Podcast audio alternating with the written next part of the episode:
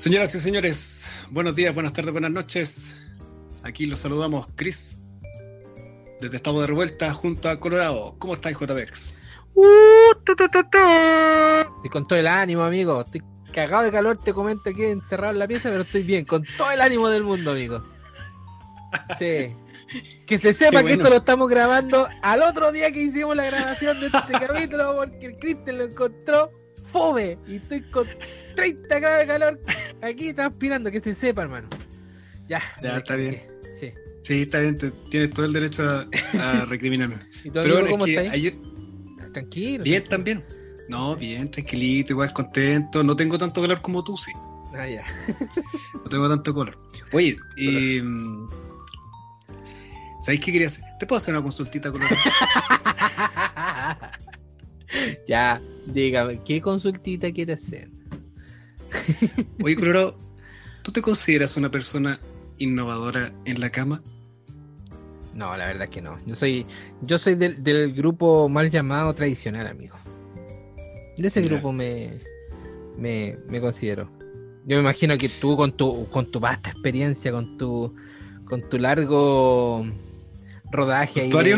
claro. Me imagino que eh, eh, no sé, vos, ¿cuál es tu, cuál es de, con cuál grupo te, te identificas?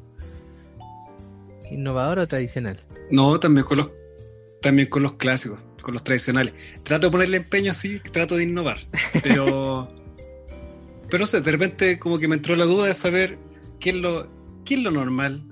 ¿No te parece que sería bueno invitar a alguien que nos aclarar esa duda? Ya me tinca, me tinca, dale todo el rato. Bienvenido nomás. Te dejo libre el acceso. Oye, no sabéis nada, mira. Estuve buscando y creo que encontré a la mejor. a la mejor. mujer. Una mujer. Te hago la introducción, sí. Es una mujer. Dele nomás. Te hago la introducción, mira. Ella en Instagram se llama Kate Atenas. Sexóloga. ¿Viste? No es cualquiera, sexóloga, o sea, profesional. Dice que es sexóloga, que es trabajadora social, que es eh, de educación sexual integral, que hace asesoramiento sexológico. Y además sigue a Estamos de Revuelta. Así que... Perfecto.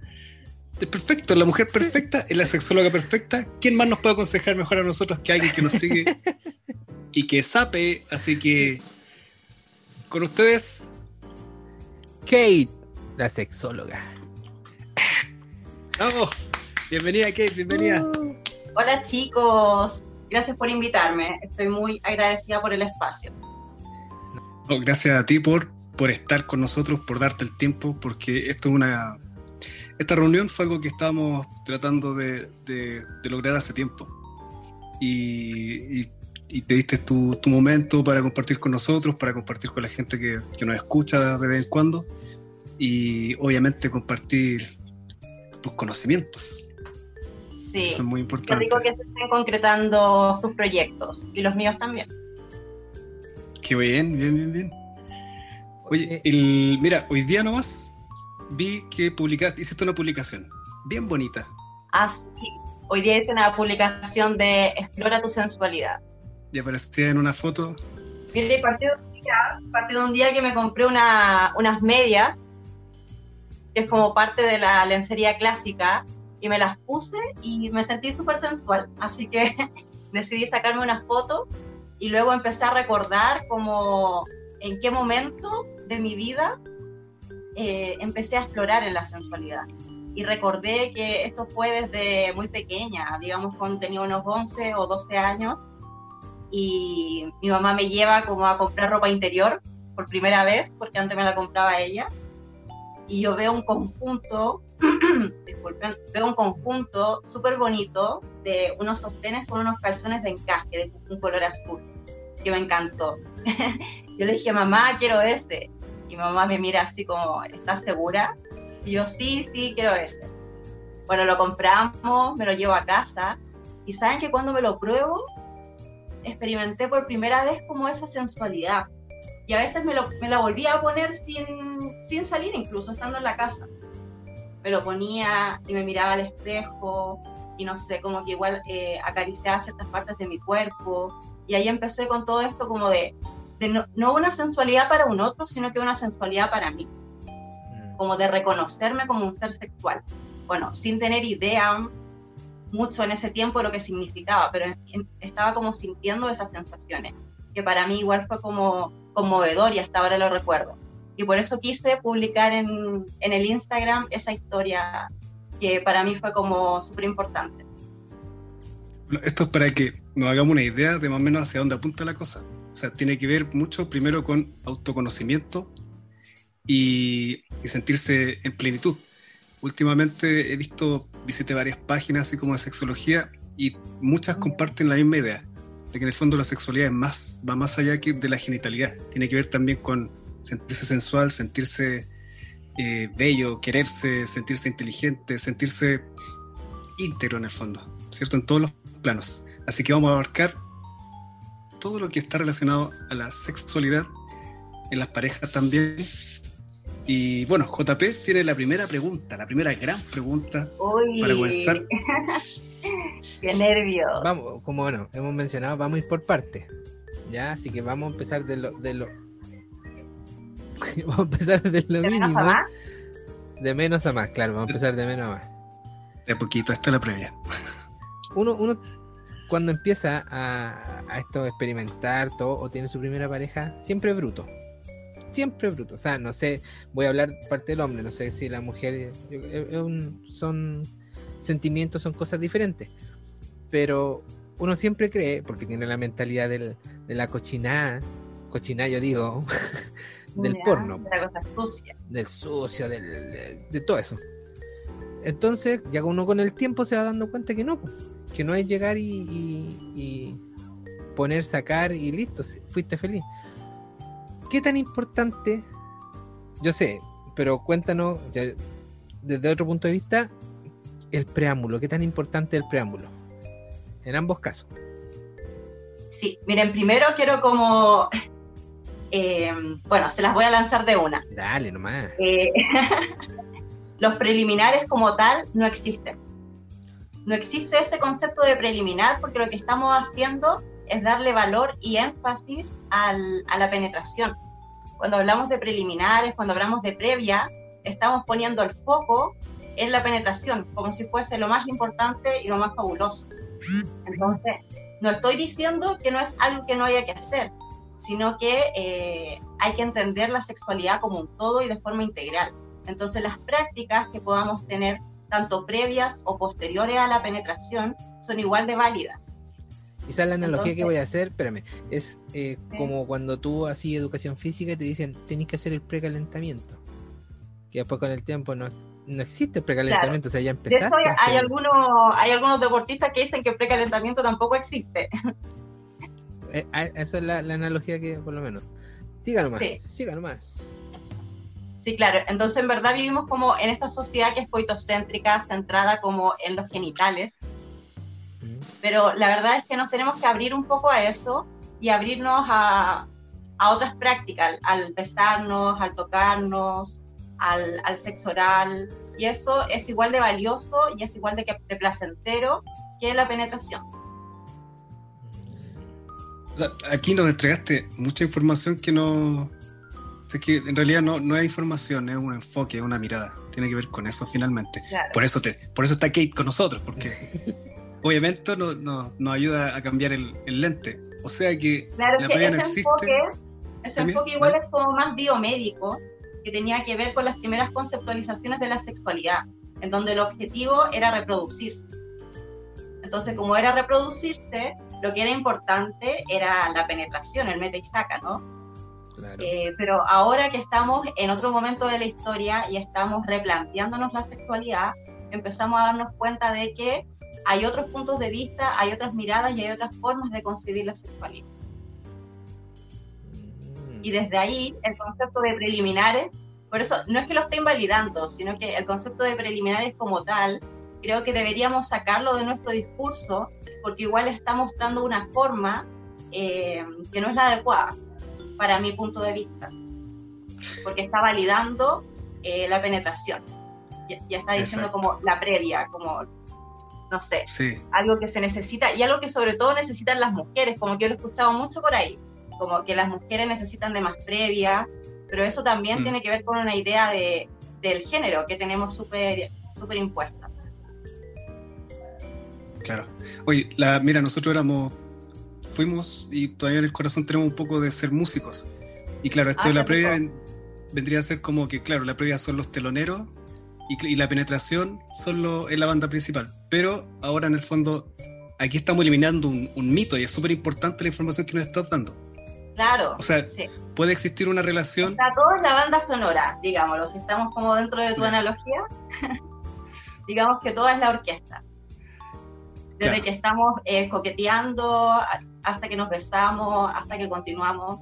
Y no todo termina en la penetración y no todo termina tampoco cuando el hombre acaba porque eso es mm. otra de las cosas que sucede y que tenemos súper como eh, instauradas también desde la pornografía, me imagino, que estamos en una sexual que es súper mecánico, ¿no? Así como dos personas heterosexuales, hombre o mujer, comienzan a besarse, comienzan a tocarse, luego hay sexo oral, sobre todo de ella hacia él, luego hay penetración, acaba el hombre y se terminó la relación sexual.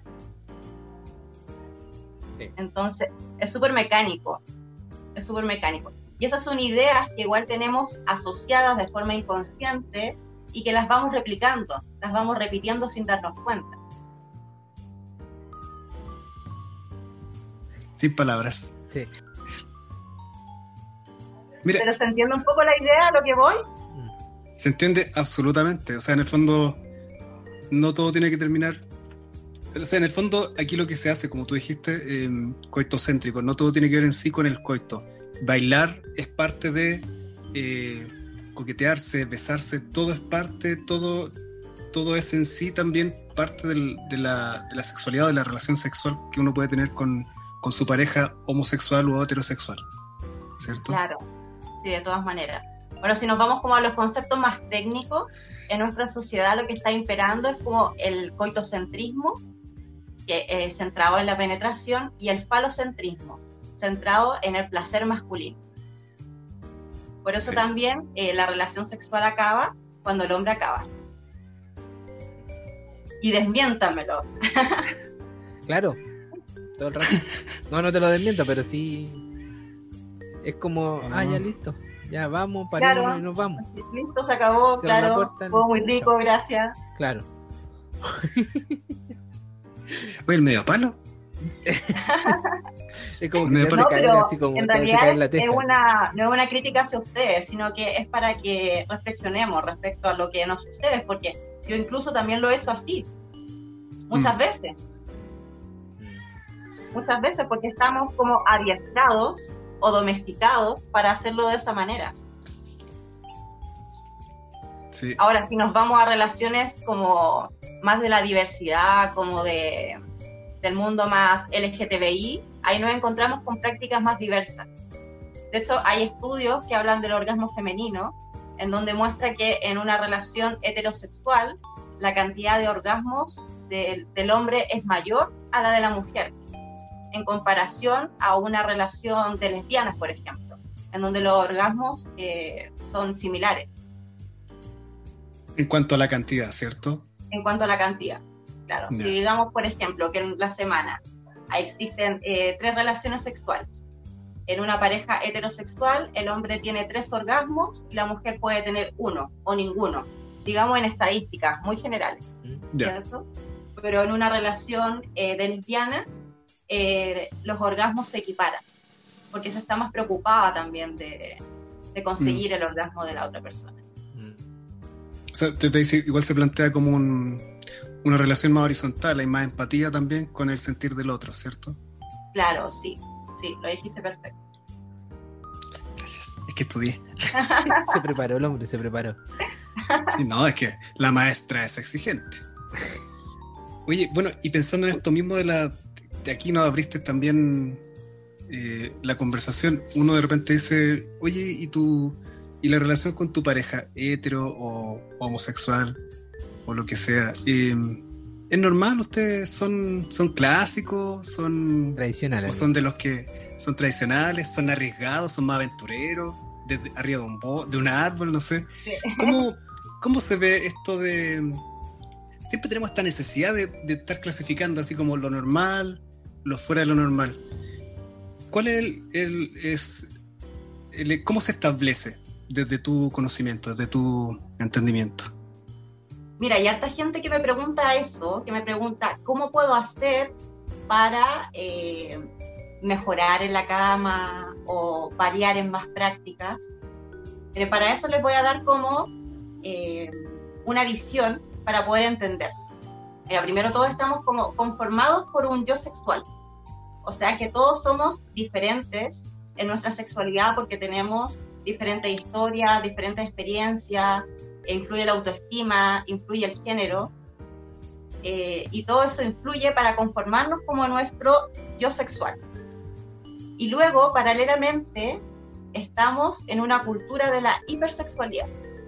Por ejemplo, si antes la sexualidad era más represiva, ahora en estos momentos es hipersexual. Entonces, como que un poco se nos incita a que la sexualidad tiene que ser fantástica, tiene que ser maravillosa, tiene que ser espectacular, como que tienen que haber, no sé, fuegos artificiales y explotarte la cabeza.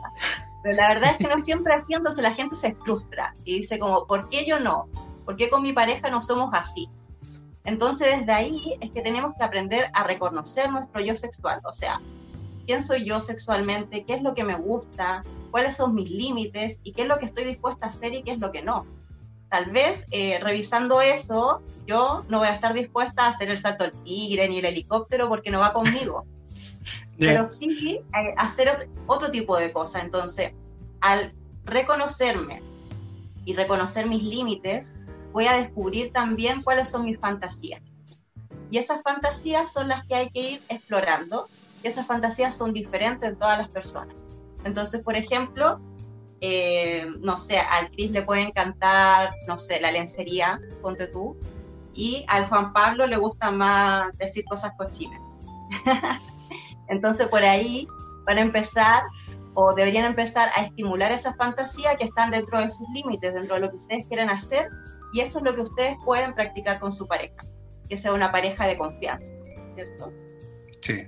Y una vez encontrada esa, esa persona en la cual ustedes confían y pueden sentirse libres para poder hacer esta práctica, lo único que tienen que hacer es atreverse. Atreverse a hacerlo. Y al principio puede costar, al principio tal vez uno se siente ridículo, no sé, por ejemplo, su fantasía es o el juego de rol eh, de vestirte de enfermera, por ejemplo. Y lo haces y al hacerlo te das cuenta que te sientes súper ridícula, pero es parte de, es parte de también de lanzarse. Cuando uno se lanza siempre están esos nervios, lo estaré haciendo bien, lo estaré haciendo mal, me faltará esto, me faltará aquello. Bueno, lo importante es como no escuchar esa vocecilla interna en la cabeza que eh, te impulsa como a, a, parar, a culpabilizarte, sino que lanzarte y finalmente te, vas a dar cuenta como lo digo. Hay, hay un, hay un, no sé, como un dicho una frase que es como señorita para afuera, una perra en la cama, una, cosa así creo que. Y como es algo de una dama y perra en la cama, algo así. Está en una canción de reggaetón igual. Ah, no sé, pero yo, lo he escuchado y, claro, eso, eso, eso, describe lo que tú estás comentando en este momento. O sea, desatarse, en realidad, desatarse en la intimidad. Claro, aunque yo no estoy muy de acuerdo con esa frase, porque en verdad eh, lo que está diciendo es que la doble cara, ¿no? Como esto de la doble moral, como que tú tienes que ser mm. como mujer súper femenina y estar dentro de las normas y dentro de lo tradicional, pero en la mm. cama tienes que desatarte, porque es también la fantasía del hombre. Entonces igual esa, esa frase eh, no, nombre. no me agrada. Sí, claro, porque finalmente tiene que ver con estar al servicio del hombre, otra vez, ¿cierto? Claro, claro. O sea, estar al servicio, y en todos los aspectos, estar al servicio socialmente, como bien eh, dentro de los parámetros de lo que se nos pide que seamos como mujer, eh, pero a la vez cerrar la cama, o sea, ganando en todas. Ahí el, el hombre ganaría todo. Oye, eh, ah, dale. Dale, no, Colorado. No, dale, dale. Es que me iba a pasar al otro lado. no. Pero no nos pusimos, ah, amigos. Ya, no, pero, mira, dale nomás, dale. Estrujemos bien esto, que está muy bueno. Lo que pasa es que estamos desmitificando mucho y eso es lo importante. Sí, es la Sí. idea. Y es rico igual. Sí, mira, entonces tú no hablas del tema de que finalmente una vez lo escuché, no, yo soy más vainilla en la cama. Es que era como el término de más clásico, así más tradicional. Finalmente, entonces, la invitación siempre tiene que ser a, oye, ¿sabes que a mí me gu- me gusta esto, me llama la atención? ¿Te atreverías a hacer eso para mí? No sé, bailarme, o a mí me gustaría bailarte, porque siempre he querido sentirme un bailarín, no sé. Eh, Claro, sí. Sí tiene que ver con, con explorar la fantasía. Exacto. Dentro de eso juegan eh, mucho, hay muchos factores porque las sensaciones son tiene que ser con todos los sentidos, como en la comida, por ejemplo, que tanto la presentación del plato como el aroma que expele, como el sabor, hay que tratar de cubrir la mayor cantidad de sentidos. Pienso yo, en una de esas también estoy bajo un- un- una idea que es, que es errada, pero por ejemplo, el juego de hablar, decir cosas, todo eso es importante, todo suma. Claro, sí, por supuesto, todo suma. Aunque igual hay que tener cuidado con las expectativas. Eh, como esto que les decía antes, como vivimos en esta sociedad actual en donde todo está súper hipersexualizado, eh, creemos que tiene que ser fantástico y que a la primera nos tiene que resultar y que es full bien y full sensual. Eh, pero tal vez no es así, en la realidad no es tan así. Entonces, yo creo que si lo hacemos como de una forma auténtica y natural, va a ser mucho más rico. Sí, o sea, ¿Me puedo confesar algo? dale, dale, ya. ¿Cómo? Y, y me callo. Y, y ahí lees tu J Ya. Es que me dieron, me dieron ganas de confesarme con la, con la, con la curita, Te voy a con la poner- monja Kate. Te voy a poner un eco aquí, hermano Chris. Ya, y me ponen un Pero de sí, eco. bueno, si quieren como para, para ir, ir cerrando o bien para ir profundizando en, en el tema de las fantasías, igual decir que claro, yo como si tengo una pareja y por ejemplo mi fantasía es eh, amarrar a mi pareja y yo se lo planteo porque estoy en toda la libertad de planteárselo y mi pareja me dice que en verdad no está de acuerdo y no se sentiría cómoda, ahí es donde también tenemos que ir frenando un poco con el tema de las fantasías. Las fantasías nos ayudan a reconocernos, nos ayudan a desarrollar nuestra clave erótica, eh, pero hay que saber y tener en cuenta de que no, no todas las fantasías tenemos que cumplirlas tampoco. Ya. Ahí hay que tener cuidado. Entonces hay que tener cuidado con que no todas las fantasías se deben cumplir y también ojo con las expectativas. No, mira, lo que hice el otro día fue que, bueno, en secreto, para sorprender, porque dije, la mujer generalmente uno le exige que, que use el baby doll, o que, se, o que sea la enfermera, o que sea, no sé, la policía, cualquier cosa. La mucama. La mucama, claro. Entonces yo lo que hice fue que me compré una, una cosita, algo para la cuerpa. Y ¿Ya? ¿Qué, qué te compraste? Cuenta. Te metiste solo aquí, amigo. Te metiste solo, Sí, así que dale no. camisa de once varas. Open mind, open mind.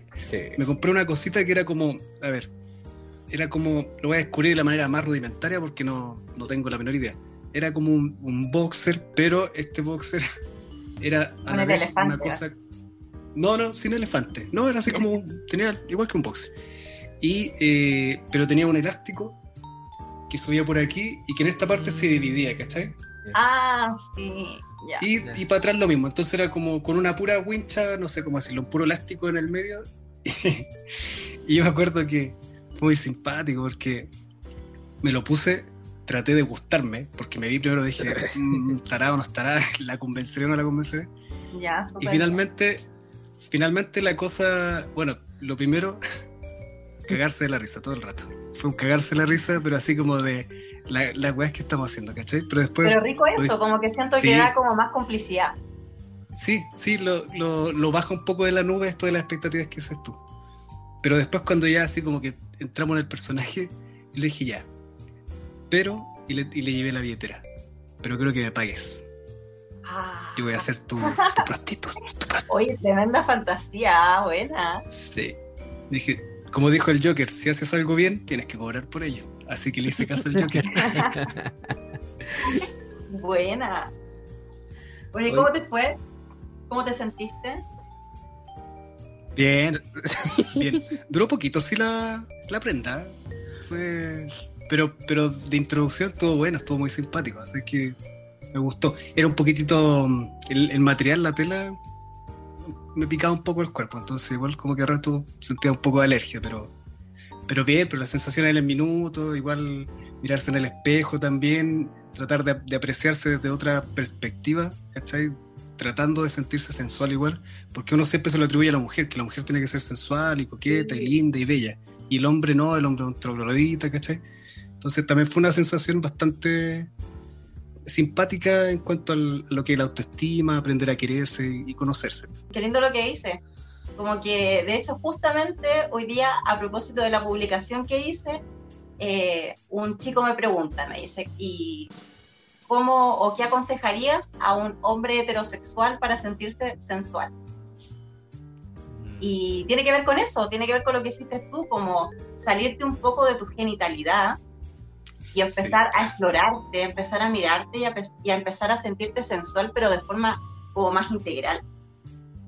Mm. Porque sucede también, que yo lo he hablado como en otras publicaciones, el tema de los nudes. El tema de los nudes como de los hombres. Que yo tengo un, una publicación que dice como chiquillos, pónganle talento a las nudes. Porque real que mandan solo la foto de su pene.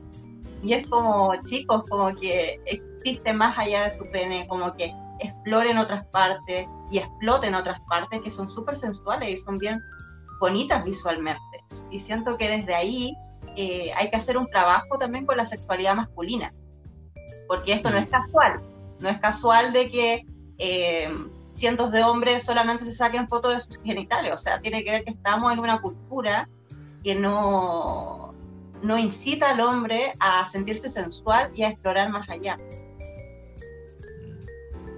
Lo que tú dices, de, sí, que estoy, estoy ano nadado.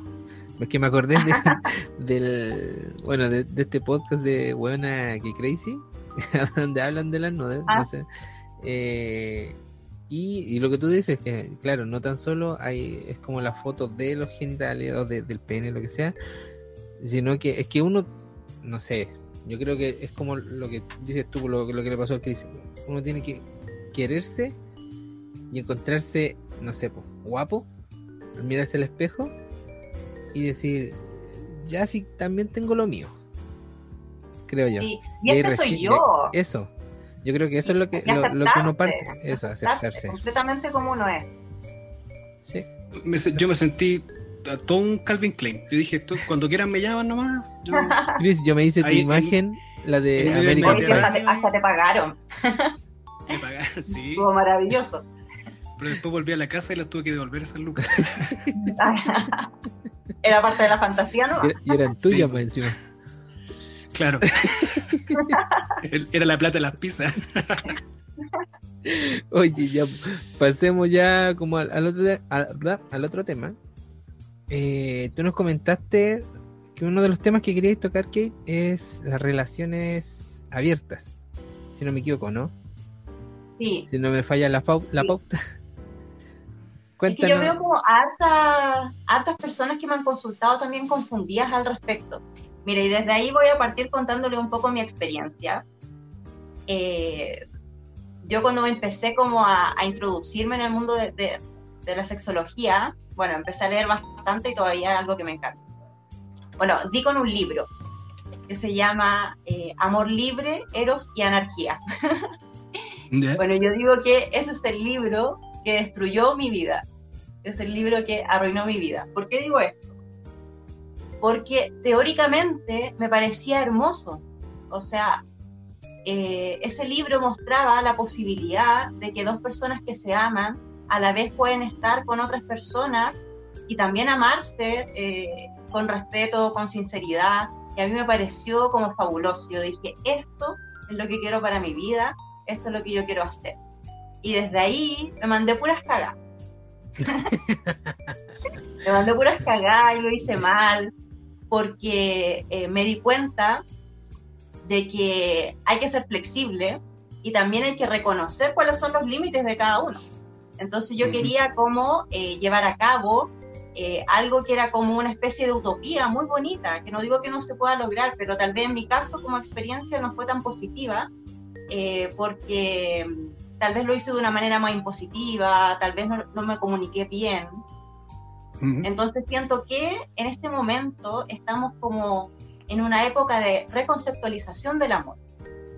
Como que hace un tiempo nos decían como, ok, tú encuentras una pareja y con esa persona tú estás y son monógamos y, y no se hablaba nada más. O sea, claro que podían pasar cosas, pero si pasaban cosas tú eras infiel. Como que esas eran las categorías que existían. Pero ahora se empezó a introducir este concepto más como del, del poliamor. Y Mm. desde ahí eh, siento que hay varias personas confundidas porque también se han mandado muchas cagadas como yo. Ya. Claro, y desde ahí tiene que ver con eso, con que eh, los discursos teóricos son bien bonitos eh, y yo creo que son una guía y una orientación muy buena para conseguir nuestro propósito, que se consigue, que yo también he, visto y he conocido personas reales que han logrado tener una relación poliamorosa, pero también ahí hay que irse con cuidado, con calma, encontrar también a una pareja que eh, también se encuentre en la misma sintonía y que esté siendo sincero y honesto. Yo creo que eh, la confianza, la comunicación y la empatía son como los pilares fundamentales para poder emprender este tipo de relaciones.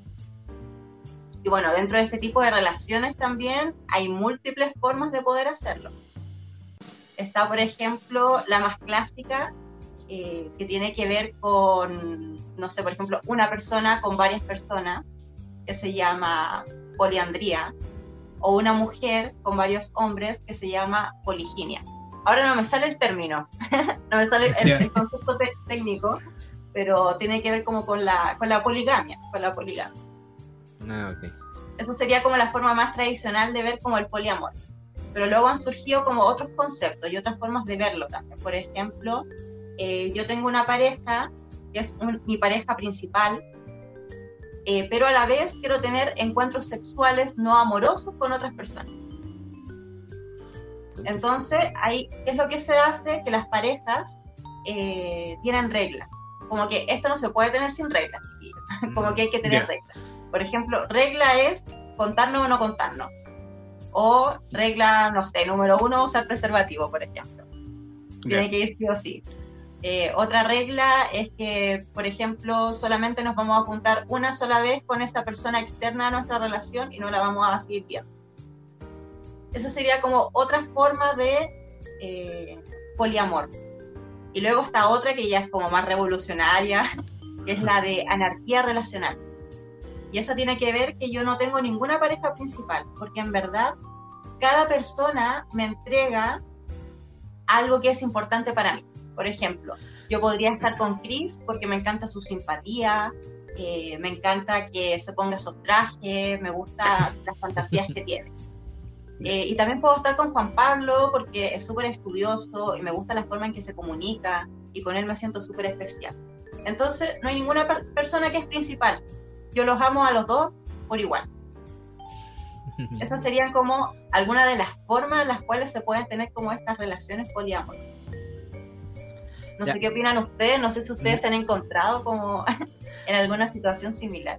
A eso, a eso no, yo por lo menos en lo personal no, nunca me he encontrado y, y tampoco he conocido parejas así. Y ahí es donde te hacer la pregunta. O sea, en toda la gente que tú has conocido, o sea, eh, que, que has podido hablar, ¿cuánto es el porcentaje, no sé, pues de 2 de 10? ¿Una de 10? ¿O es, o es más recurrente de lo que uno piensa que puede ser?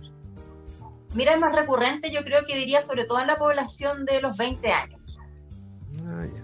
Que no se amarran con nada. Como, es como en ese rango etario se mueve un poco. No quería cagarte con la edad, ¿verdad? No, no, no, yo lo tengo aceptado que tengo una- Pero, pero, eh, pucha, Chris, diga por No mientras como porque está pasando un camión es- sanitizando en estos momentos, así que voy a mutearme. Dale, Luego he conocido experiencias fallidas y he conocido también experiencias que le ha ido súper bien. O sea, hay gente contándome eh, su historia y, y diciéndome que ama mucho a su pareja, pero a la vez tienen estos encuentros sexuales con desconocidos porque lo acordaron de esa manera y luego se cuentan y le ha ido genial. Y además como que eso le da un plus en su, en su relación. Como que se Ya. pone más candente la cosa. Pues mira, quería comentar una cosa muy breve. Eh, hay una vanguardista, acabo de. Me acordé cuando tú lo dijiste, esto de tener. Así que tener- te gustaba uno y también te gustaba el otro, o amabas a ambos. Ana Belén tiene una canción que se llama Entre dos amores. y describe que ah, uno le da ciertos elementos y el otro le entrega otras cosas. Em, por lo que entiendo igual en lo que tú explicas, porque no sé, si el día de mañana se dictara una ley, porque así más o menos así funcionamos, y dijeran, ya, desde ahora adelante ya no es pecado tener muchas parejas, el poliamor está permitido. Creo que el, el error principal sería que la gente se vuelva loca, que diga, ah, entonces ahora me meto con uno con otro. Por lo que entiendo, tiene que ser una cuestión muy fluida. O sea, yo amo a una persona, estoy con ella, y otra solo, solo porque me llama la atención o me genera cosas, eh, tal vez le, le, permito o me relaciono con ella.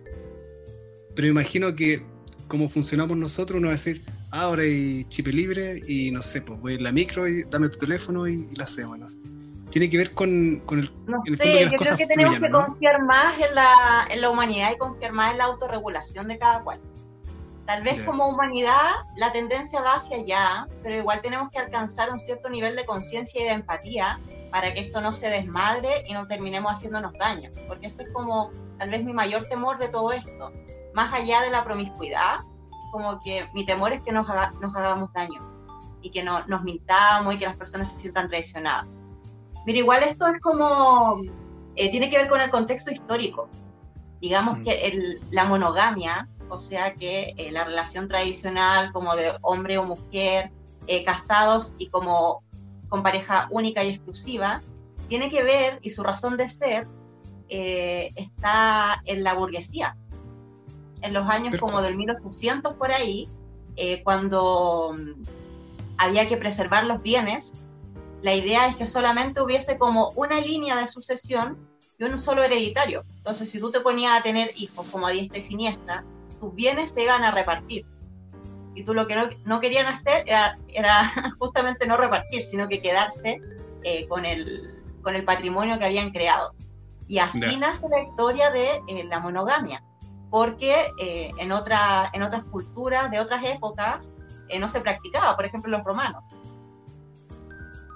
En los romanos no estaba esta idea de exclusividad en la pareja.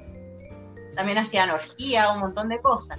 Entonces, eh, igual es importante que seamos conscientes de dónde viene como esta idea que nosotros tenemos asociada a la, a la monogamia, para empezar a deconstruirla, pero, y con esto quiero ser igual enfática, pero también tenemos que reconocernos eh, y saber bien cuál es nuestro concepto de amor y qué es lo que nosotros queremos llevar en nuestra vida.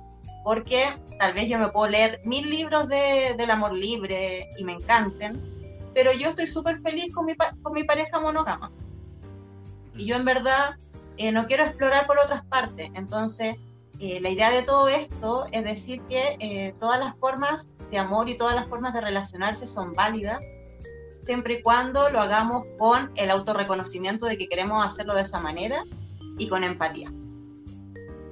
Yo creo que el, eh, tomando el, el sentimiento o puede ser la condición, pucha, no sé cómo puede llamar, pero el, de posesión juega harto en, en, este, en este tema, porque es como no, es mía y, con nadie, y eso, es que no, es como la posición, sí, son los celos, en realidad. Es como. No, este la inseguridad también. Eso es, pues. Entonces tiene que ser como muy abierto, abierta de, querer explorar, de querer hacerlo. Que, que, que yo creo que, eh, hablando de generaciones, nuestra generación como que la piensa más. Estoy hablando ya, me siento como un, viejo mierda. Pero a, a, los jóvenes, ahora que son como más, como se ponen en precipicio y saltan y a donde caigan, donde vaya toda la cuestión, eh, van y, lo que tú dices, pues son más jóvenes los que practican este tema. Este tema es como que ya me estoy sintiendo viejo. eh, leerte la Biblia, oye. sí, sí, me voy, a, me voy a persinar después, tengo el crucifijo aquí. eh, juega harto, po, harto en, en, ese tema, creo yo, de los celos, la inseguridad, ¿qué más era? Se me fue. Pero. Imagina, o, sea, juega mucho eh, la historia de vida que tú tengas. Mm. Eh, la forma en que creciste, la forma en que conociste el mundo. Entonces, tampoco se trata como de, que ahora todos nos volvamos por, polígamos, porque no, no se trata de eso, sino que tal vez entender que hay otras parejas que lo hacen de esa manera y que les va súper bien. imagínate lo, complejo que sería entrar así, así de rompirraja en ese, en ese paradigma, entendiendo que todavía somos súper falocentristas, ¿cachai? Entonces, nuestra dignidad o nuestra reputación va a pender de un hilo dependiendo de los centímetros, por ejemplo, porque va a estar todo en el, caso del hombre enfocado en si la tengo más grande que el otro no, si, si me, muevo mejor que el otro. Comparándose, compitiendo. Mm. Mm. Y eso tiene que ver con, con, construcciones sociales, tienen que ver con construcciones sociales que tenemos arraigadas. El tema de la posesión, el tema del falocentrismo, el tema de la competencia, son construcciones que, eh, que las tenemos pero no son inherentes al ser humano. Mm. No es que nosotros nacimos posesivos, nacimos competitivos, nacimos comparando nuestros penes. Nos enseñaron a hacer de esa manera y creemos que esa manera es lo normal y lo, natural. Y lo seguimos reproduciendo de una manera y de otra forma. Sí. Bueno, ahora, dar ese paso eh, tal, vez, tal vez le quede a, a las futuras generaciones. Nosotros vamos a tratar de entenderlo a lo mucho, tratar de practicarlo, pero no sé si lleguemos a comprenderlo del todo bien. Y bajo el, paradigma actual en el que estamos, eh, de hecho ya es extraño escuchar de personas que digan, eh, no sé, que aceptan tríos o, que participan en swingers. ¿Cómo, ¿Cómo funciona eso? ¿Cuáles son los factores que, que están ahí para que una pareja se atreva a hacer algo con esas características, tener una relación de ese tipo?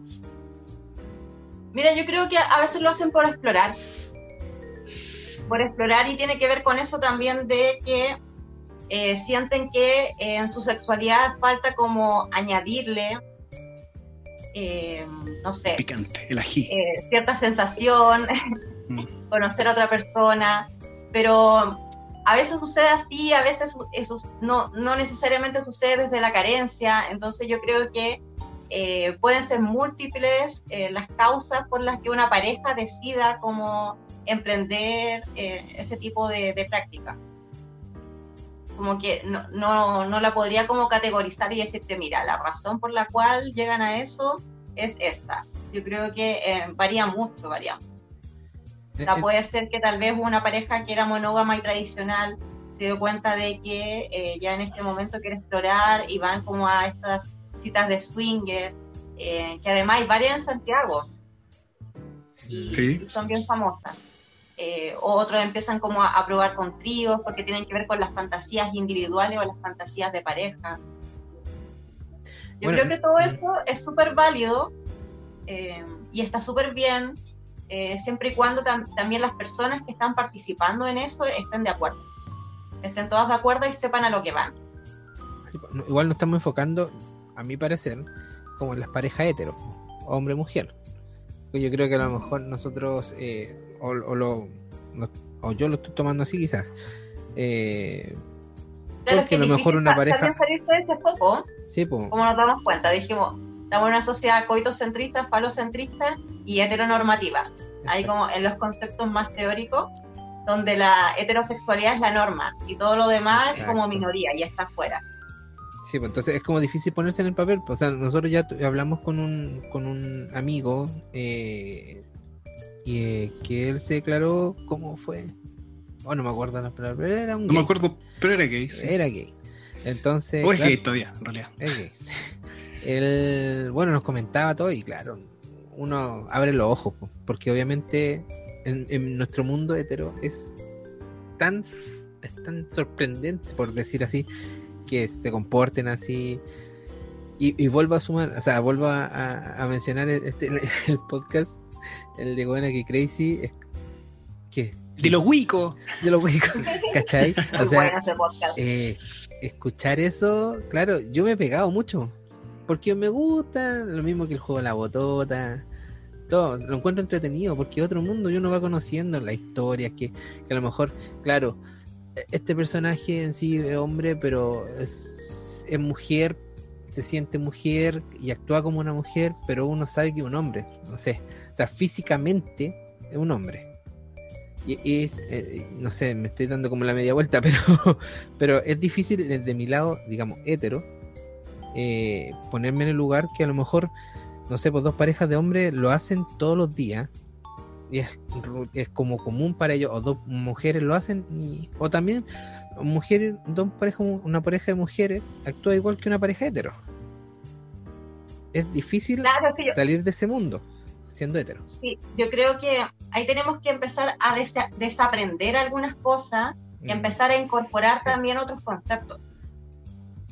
Porque mm, cuando yo escuchaba también este podcast de, de Huevona que Crazy, eh, me llamaba mucho la atención cómo ellos contaban sus historias de cola chica, de cuando conocían a, sus primeros amores.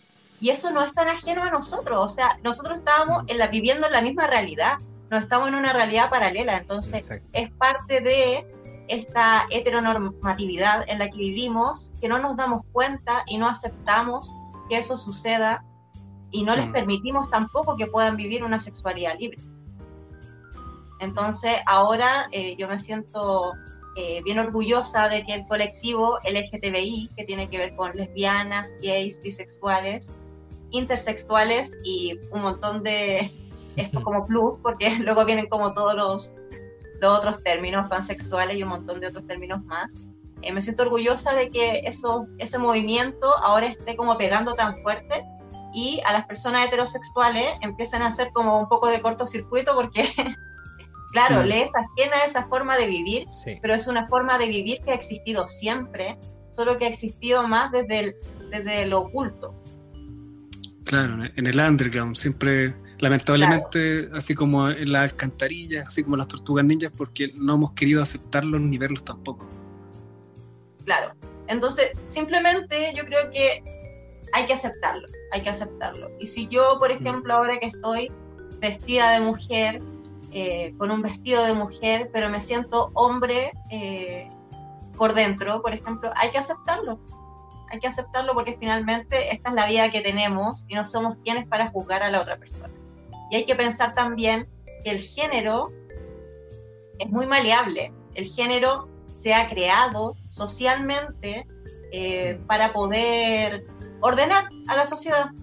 Entonces se ordenó desde lo más básico. Dijeron como, este es un grupo de personas que tienen vulva, este es un grupo de personas que tienen pene, vamos a decir a las personas que tienen vulvas que se comporten así, y vamos a decir a las personas que tienen pene que se comporten de esta otra manera. Y así se organizó la sociedad.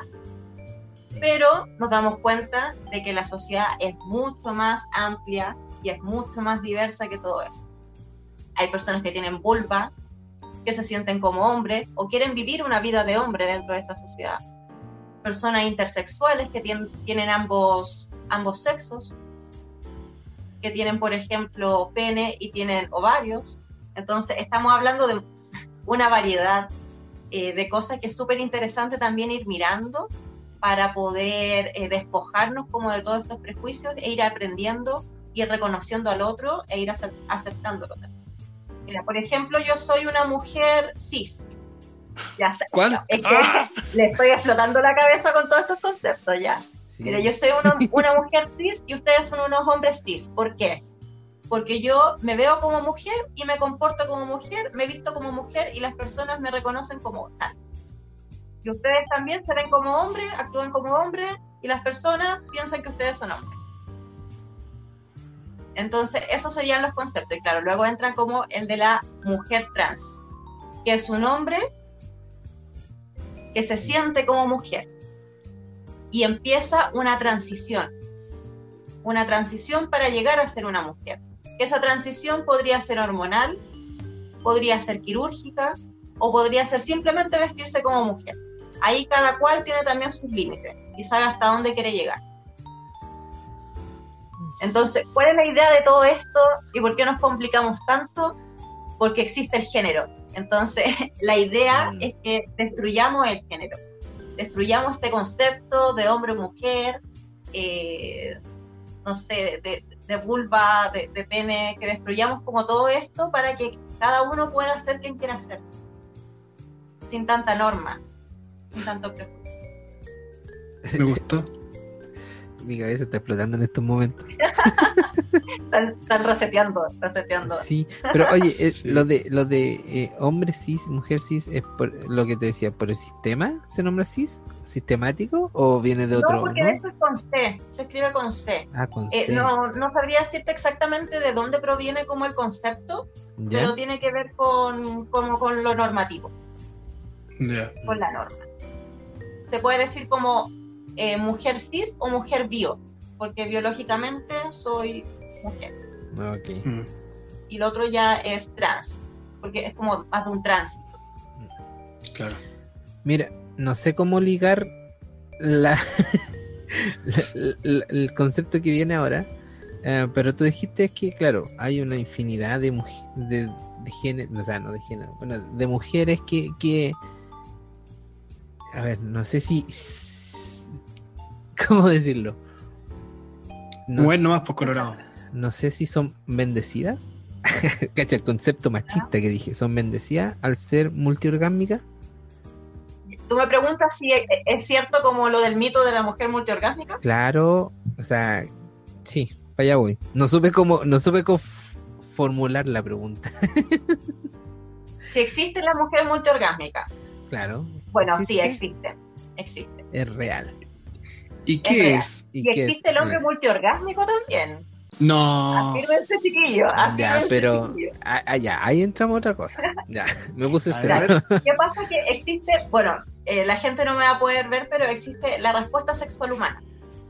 Que digamos que es como una, eh, es una línea curva ascendente que ¿Mm? empieza desde el deseo, excitación, meseta, se mantiene la meseta, viene el orgasmo y viene la resolución. Sí. Entonces, las mujeres multiorgásmicas cuando llegan como a la cúspide del, del orgasmo, si son estimuladas, si vuelven a ser estimuladas, pueden continuar con estos orgasmos. Mm, ¿Y qué pasa en el hombre? El hombre también puede tener múltiples orgasmos. Y eso tiene que ver porque la eyaculación y el orgasmo en el hombre no son lo mismo. Un hombre puede eyacular sin tener un orgasmo. Y un hombre puede tener un orgasmo sin eyacular. Y ahí es donde entra el hombre multiorgásmico. A ver, pa, pa, pa, pa, pa, pa, Controla. pa, pa, pa, paremos, pare- pa- pa- espérate, espérate, espérate. Que mucha información en este momento. Ponte el cinturón, Colorado. Sí. Eh, eh, explícame eso. ¿Cómo es tener un orgasmo sin eyacular y, y- y- y eyacular sin tener un orgasmo? ¿Cómo? Bueno, no Yo vamos no a la, a la biología, pasado, pero... yo, yo soy muy curiosa, entonces le pregunto como a varios hombres. Ya, ya. ¿Tú alguna vez has eyaculado sin tener un orgasmo? Y algunos me dicen, no, yo siempre que eyaculo tengo orgasmo. Y otros me dicen como, sí, yo a veces he tenido, he eyaculado, pero no he tenido un orgasmo.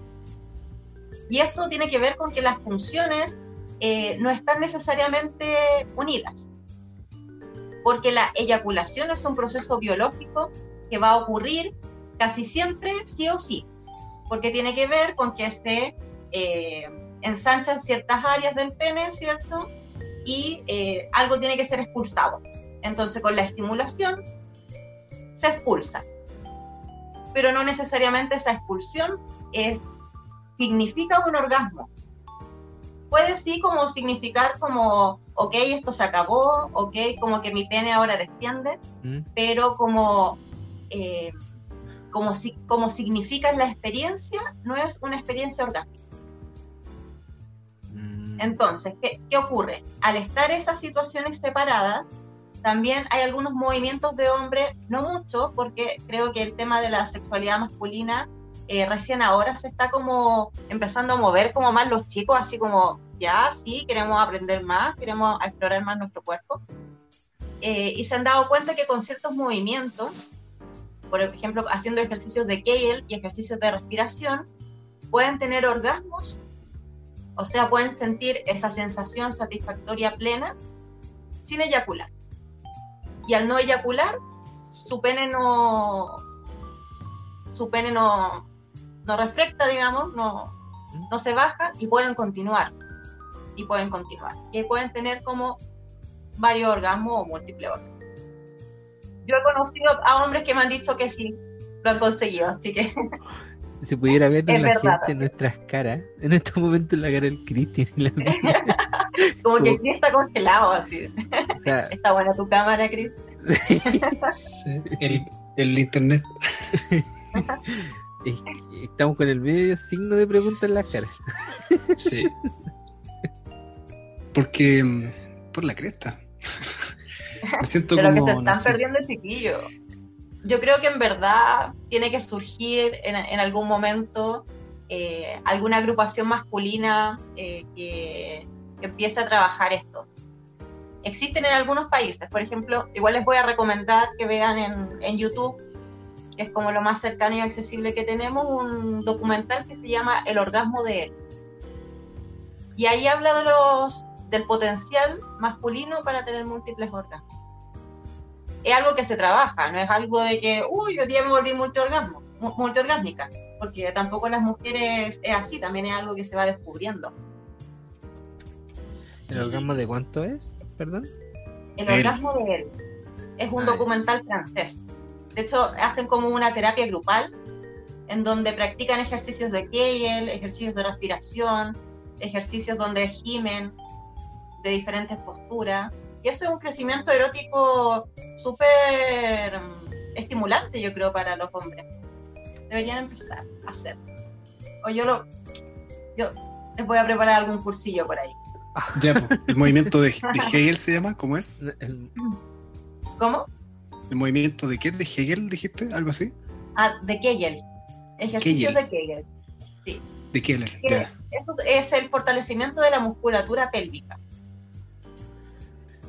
Ya, eh, que es más conocida para las mujeres. Eh, no sé si han escuchado hablar de las bolas chinas. Sí. sí. Las bolitas chinas que se introducen en la vagina para eh, ejercitar la zona y en el fondo lo que hace es como estrechar las paredes vaginales porque son un músculo. Mm. Bueno, pero toda la, musculatura pélvica se puede fortalecer. Y para obtener un orgasmo, lo que necesitamos es que nuestra musculatura esté fortalecida. Mientras la tengamos más fuerte, vamos a tener orgasmos más intensos y más posibilidades de tener múltiples orgasmos. Mira. Después, así van a ver como gimnasios vaginales una cosa así. podría ser, ¿no? Para entrenar la musculatura interna. Ya que estamos en el mundo del emprendimiento, todo puede ser. Mira, ahí el que quiere la toma y la, ah, hace carne. Hoy me dejaste para adentro, sí, nunca imaginé eso del, del hombre multiorgámico, porque claro, uno como que llega al clímax y, y, listo, y fue todo, y sería. y de hecho es como triste porque está canalizado todo solamente en el pene. Entonces, en el caso del hombre es como, sí, te puede gustar los besitos en la espalda, eh, el cariñito por acá, pero, pero siempre va a haber como un límite y un final súper específico. Claro, no sé si han escuchado esto de que se dice harto, en verdad, que los hombres son como básicos. Lo escucho todos los días. Pero no es que sean básicos, en verdad, sino que han aprendido una forma que les funciona. Y cuando a alguien le funciona algo, lo sigue practicando y lo sigue haciendo de esa manera. Pero cuando empiezas a descubrir nuevas formas y nuevos alcances, ahí ya te empiezas como a picar el, bichito y te das cuenta que hay vida más allá de tu pelo. Por ejemplo, aquí podría salir a flote el tema de el punto G del hombre, que también aquí es como hay mucho temor, así como eh, bueno, ¿cómo, se hace? ¿Cómo me atrevo? cómo parto para que para dar ese paso. Claro, y eso tiene mucho que ver con la heteronormatividad, o sea, el temor a ser concebido como un homosexual. ¿cachai? Como, ¿qué pasa si me gusta? ¿Qué pasa si me gusta mucho? ¿Me voy a volver gay? Y ahí es mm. donde se confunde todo, en verdad. O sea, que, que te guste el sexo anal no quiere decir nada más que te guste el sexo anal. O sea, eso es todo y, explorar una parte de tu cuerpo, yo creo que sería como fantástico, porque de hecho allí los hombres tienen una ventaja fisiológica ante las mujeres porque está la próstata. Y en la próstata pueden sentir más placer. O sea, si ustedes piensan que eh, como mujeres disfrutamos con el sexo anal, los hombres biológicamente van a disfrutar más del sexo anal. Como que esto comprobado por la ciencia. De JP hay que hacerla, Así nomás que- tenemos que juntarnos y Pero intentarlo. Pero, Están perdiendo de muchas cosas, ¿Tú y yo? ¿Tú- ¿Eso te quieres en decir? resumen. Sí, ah, sí, perdón, estamos, ya. Sí, Ah. júntense, júntense. Estamos teniendo una, una discusión de pareja en Mira, este minuto. Hemos llegado a ser cucharita, pero nunca llegar a hacer eso, amigo. Sí, es verdad. Bueno, pero, puede- Pero- pueden hacerlo con sus parejas. No sé si tienen pareja ustedes, chicos. No sé, Sí. me estoy meti- metiendo como en, en una intimidad. somos poli, poliamantes. Ya 15 Pero años. un, un hombre heterosexual puede perfectamente hacerlo con, con su pareja mujer. De hecho, en el sex shop existen algunos artilugios especialmente diseñados para eso, que son un arnés que la mujer se pone con un pene para poder penetrar a uno. Claro, pero ¿qué pasa ahí? ¿Qué Eh, pasa? pasa también que históricamente las mujeres somos las penetradas y dentro de, eh, digamos, el, la jerarquía están las personas que son penetradas y las personas que penetran. Y las personas que penetran tienen más valor en esta sociedad. ¿Cachai? Al final todo es como súper psicológico. Entonces, el sentirte penetrado también es sentirte menos, Vulnerable. Bueno, ¿no? eso, más pues. vulnerable, claro. Así que es todo un trabajo ahí que hay que hacer, chiquillos, pero mi invitación es que disfruten de su ano y disfruten de otras partes de su cuerpo. Hoy me acordé de, la, de una canción. que Está en YouTube, yo sé que me voy a ir para el lado bizarro. Pero la canción se llama To- Todos tenemos ano. Eh, Es verdad. sí, Es un agujero eh, democrático. Hay un libro, no recuerdo si es de la eh, Pepe Preciado, que habla de eso, que el orificio anal es el orificio más democrático. Porque todos tenemos uno. Sí, pues. Mm. Mira. Oye, Oye, ¿sabes qué? Ah, dale, sorry. No, dale, no, Colorado. No, no, no, dale. No, no te quiero interrumpir. Te he interrumpido muchas veces ya. No, no importa, estoy acostumbrado, amigo. Dale nomás. Es que mm, se me fue la idea. Pero no, es que, es que ha sido harta información, ha sido mucha información. Y me alegra mucho. que hemos transitado por muchos conceptos, como que le hemos sacado el jugo a esta conversación. Mm. Pero lo que me alegra, y espero que a ti también te alegre como sexóloga, de hablar con dos hombres heteronormados, es que no, nuestra conversación no se haya basado todo el rato en, y es importante el tamaño, que ni siquiera quiero mencionar ni preguntar, eso no me sí. interesa. Sí. Porque imagino que debe ser Oh, una cosa bueno que a ti te preguntaron eso. No, porque lo hablamos en, en, en pauta y dijimos, no, ya, chao. Tenemos que salir, tenemos que salir de ese, de ese, de esa cosa, no. No, y fue genial, o sea, hablamos del mundo trans, del mundo LGTBI, del hombre multiorgásmico, de nuestros anos, o sea, yo creo que eh, transgredimos muchas de las normas que eh, socialmente están, así que buenísimo, yo me voy súper contenta. Oye, Kate, mira, antes de- ¿Acabas bien? ¿Acabas contento entonces? Estoy satisfecha.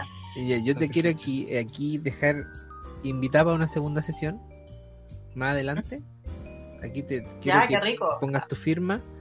Quieren eh, repetir, eso es que les gustó. Sí, exacto. Es que este, este trío estuvo bueno, pienso yo. Y también, bueno, a los que nos están escuchando, eh, ya vamos a empezar con una, no sé, te estoy poniendo en aprieto quizás, pero eh, una temporada vamos a empezar a transmitir en vivo también. En una plataforma que se llama Twitch. Entonces, eh, también Chin, chin. te dejo, te dejo la invitación hecha ahí porque quizás ahí puedes explicar cosas más gráficas con una pizarrita, con un juguetito, Ah, con alguna cosa bueno. así. Dejarte Sí. invitar para, para conversar ahí con nosotros en la plataforma. Eh, y nada, pues, yo creo que te dejo lo- el micrófono invisible que tienes, te lo dejo eh, para que digas tu- tus últimas palabras. Ah, tus últimas palabras suena como terrible. Tus palabras al cierre. Escucha, La tenía a encargada, ver, Colorado. tu palabra al cierre, no, tu palabra al miembro, no, ¿cómo puede ser tu Tu palabra? palabra al, al cierre, a todo suena mal ahora. Sí. ¿Quieres dar alguna sugerencia o consejo a nuestro público querido que nos escucha? Sí. Y aparte aprovechar, promocionarte ahí, decir tu Sí. Instagram, todo. Los micrófonos son tuyos. Sí, miren, yo, chiquillo, agradecida de la oportunidad, la verdad es que me lo pasé súper bien. Igual al principio estaba un poco nerviosa porque es la primera vez que yo ha- hago algo así. Yo hace poquito que me estoy lanzando en las redes, como desde enero de este año que empecé a, a subir posts. Eh, pero también me sorprendió como de la gran curiosidad de las personas eh, y eso me anima mucho a seguir. Y estoy muy agradecida de poder haber conversado con ustedes y yo creo que se, da como para que volvamos a tener otra instancia, porque yo también a ustedes los veo muy curiosos. Eh, y se da como para que en otro momento podamos seguir profundizando en estas cosas. Así que yo me voy muy satisfecha, chiquillo. Qué bueno. Su Instagram ahí para que los que lo escuchan. Y síganme en mi Instagram, Katy Atenas, bajo sexóloga. Oye, consejo. con cada kilo por si acaso. Sí, y le, ella hace encuestas donde tú puedes poner tu pregunta o puedes contar tu historia y ella te la complementa con su respuesta. Ojo. Ay, sí, yo intento hacer todos los fines de semana dentro de lo posible alguna preguntita por ahí para que mis seguidores puedan estallarse y podamos comentar. Hago preguntas de todo tipo. Así que igual ha resultado bien interesante, bien entretenido. Y, mis seguidores lo agradecen bastante. Sí, eso yo doy fe, síganla porque de verdad que las preguntas son súper interesantes, salen de lo común, cosas muy curiosas, así que no le puedo decir nada para que las sigan y así se enteren de cuáles son las preguntas y cuáles son el tipo de conversaciones que, que Kate plantea. La gran Kate Atenas que hoy día ha estado con nosotros. Muchas gracias, Kate. Estamos también. lindo. Gracias, chiquillo. Gracias a ustedes. Oye, Colorado, eh, yo quedé una pieza. Yo creo que tenemos que descubrir nuestro Oye, como, le dije a la Kate, es mucha información, es mucha, es muchos términos que yo, inculto tanto en castellano lenguaje como matemática, soy inculto. Peor, peor me dejó, pero así, de verdad, si la gente hubiera visto nuestras caras en, este, en el momento que estábamos hablando con ella, no. Eran signo de interrogación tras signo de interrogación. Sí, sí, sí, sí, estuvo de infarto, eh, estuvo interesante, sí, porque aprendimos cosas muy importantes, o sea, no, no hablamos solo de, genitales, sino que además, que en realidad hablamos de, de paradigmas, de enfoques culturales, sociales. Nos dimos una vuelta por todo un poco, sin mencionar, oye amigo, usted la tiene más grande, ¿no? No, no preguntamos nada de eso. No, viste, pues que eso es es de niños. Nosotros ya estamos grandes, ya estamos. Eh, ¿Cómo es la palabra? Estamos. Estamos, ¿no? Estamos de revuelta, pues, amigo. Estamos de revuelta, sí. Oye, bueno, ya se repuesto, ¿no? Pues ya, acabamos ya, ¿cierto? No sé, si ya. Como que ahora me quedaron trancas y ya no sé si voy a acabar el programa. Ahora yo creo que deberíamos acabar esto. Y lo que sí, no se olviden, como lo dijo Kate, búsquela en Instagram, arroba sexóloga. Ahí van a encontrar sus publicaciones, sus historias que son muy interesantes, muy entretenidas. Y, y de verdad, véanla. Es muy amable y no tiene ningún problema en responder las dudas de la gente sin tener que estar ahí haciendo de todo. No, ahí me enredé.